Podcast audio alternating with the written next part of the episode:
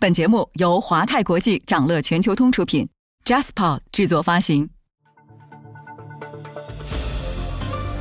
掌乐早知道，从华尔街到中环，每个交易日开盘前，我们用十分钟为你播报最新鲜、硬核的财经快讯。今天是二零二二年十二月九号，星期五，各位投资者早上好。过去一年多大幅下跌的港股市场，十一月以来出现了反弹。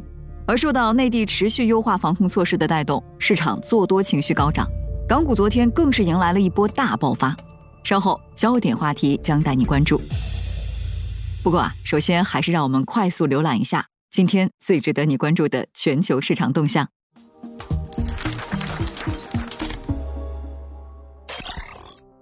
美股试图站稳脚跟，美国国债出现获利回吐迹象，但市场情绪仍然低迷。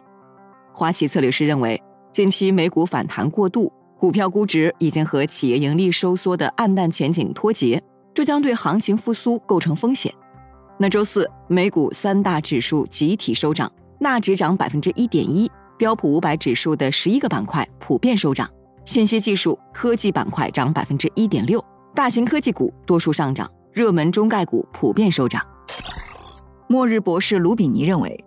标普五百指数要再跌百分之二十五。曾经准确预测二零零八年金融海啸，被称为“末日博士”的知名经济学家卢比尼表示，如果美国经济陷入十多年来最严重的衰退，美国股市就可能跌至本轮熊市的最糟糕水平。卢比尼指出，在短期和轻度衰退时期，标准普尔五百指数从峰值到低谷通常会下跌百分之三十。达利欧称。美联储利率可能上升到百分之六的破坏性水平。全球最大对冲基金桥水的创始人达利欧警告称，通胀高烧迟迟不退，美联储即使放缓加息节奏，也不得不抬高利率峰值。但市场却消化了降息以及未来通胀降温的预期，因为通胀率可能将维持在百分之四点五至百分之五的区间内，超出美联储百分之二的目标。那这意味着。美联储将不得不把利率水平推高到接近百分之六的水平。欧盟公布第九轮制裁措施，官宣将禁止在俄矿业进行新投资。欧委会提议将近两百名个人和实体加入制裁名单，同时呢，将对三家俄罗斯银行实施制裁，包括全面禁止与俄罗斯地区开发银行之间的交易。此外，如果禁止对俄罗斯采矿业新投资的这项制裁获得批准，将是欧盟首次对俄罗斯金属行业采取直接性的措施。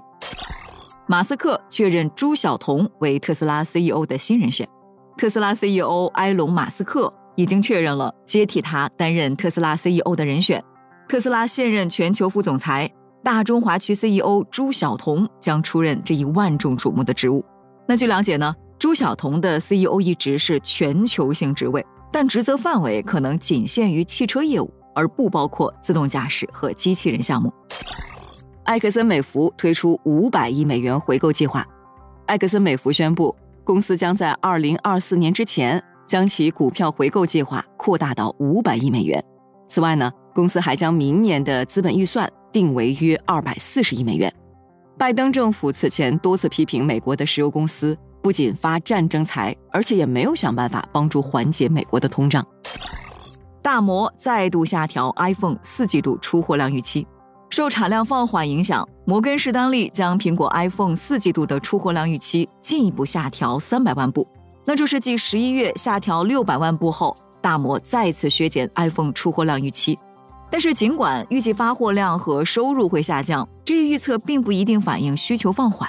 十二月的需求下降更有可能推迟到三月，而不是完全消失。想了解更多新鲜资讯，与牛人探讨投资干货，欢迎进入掌乐全球通 App。掌乐全球通是华泰国际旗下自主研发的一站式财富管理平台，为全球华人投资者提供港、美、A 股及新加坡市场的股票交易、公募基金、ETF、保险、智能投顾等多元化金融产品及服务。点击节目 Show Notes 中的链接，现在就一键直达掌乐全球通。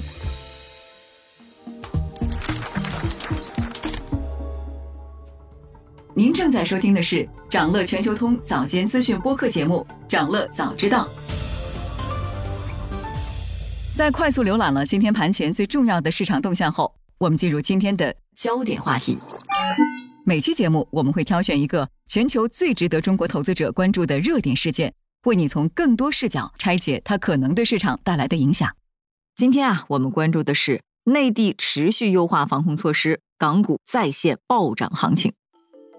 过去一年多啊，大幅下跌的港股市场，十一月以来出现了反弹，在昨天。受到内地持续优化防控措施的带动，市场做多情绪高涨，港股更是迎来了一波大爆发。截至当日收盘，恒生科技指数尾盘一度涨到百分之七，最终收涨百分之六点六四。恒指、国指都上涨超过百分之三点三，恒指重新回到一万九千整数关。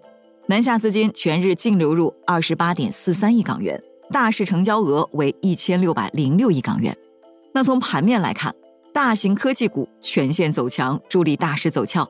其中，快手涨百分之十一，网易涨百分之八，美团、腾讯、京东、阿里巴巴等科技公司也出现上扬。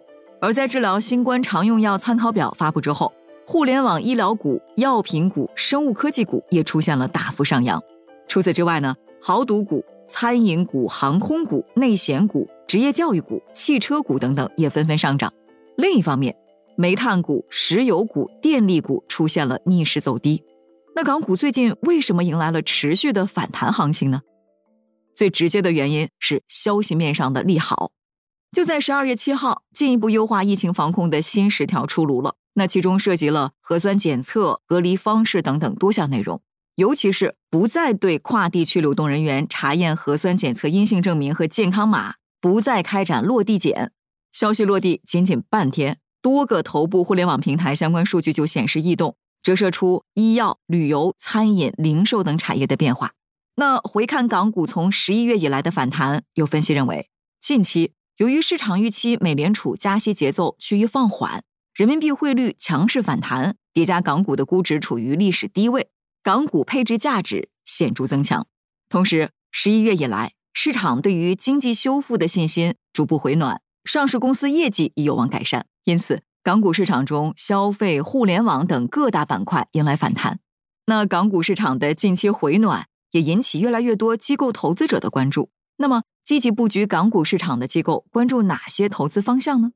整体来看啊，大多观点认为，虽然目前难以确定下一轮市场上行周期的核心主线，但后续受益于经济复苏表现最好的板块，大概率是近两年基本面受损最严重的、估值压缩最突出的板块。